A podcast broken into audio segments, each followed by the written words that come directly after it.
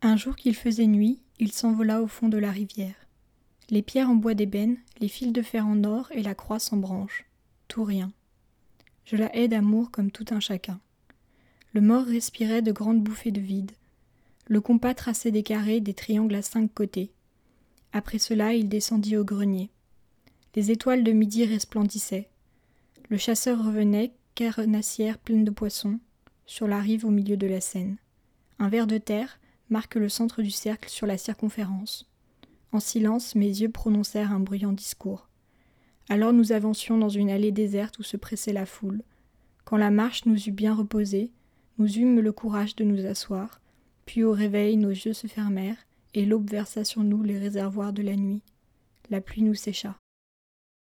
Bonjour, je m'appelle Léna et je viens de lire un poème extrait de Langage cuit de Robert Desnos. Il s'agit d'un de mes poèmes préférés, d'un de mes poètes préférés. Ce que j'aime chez Desnos, c'est l'invitation qu'il propose à pénétrer dans un univers où les lois habituelles du monde ne s'exercent plus, et tout son charme réside peut-être dans l'impression d'étrangeté fascinante qui y règne.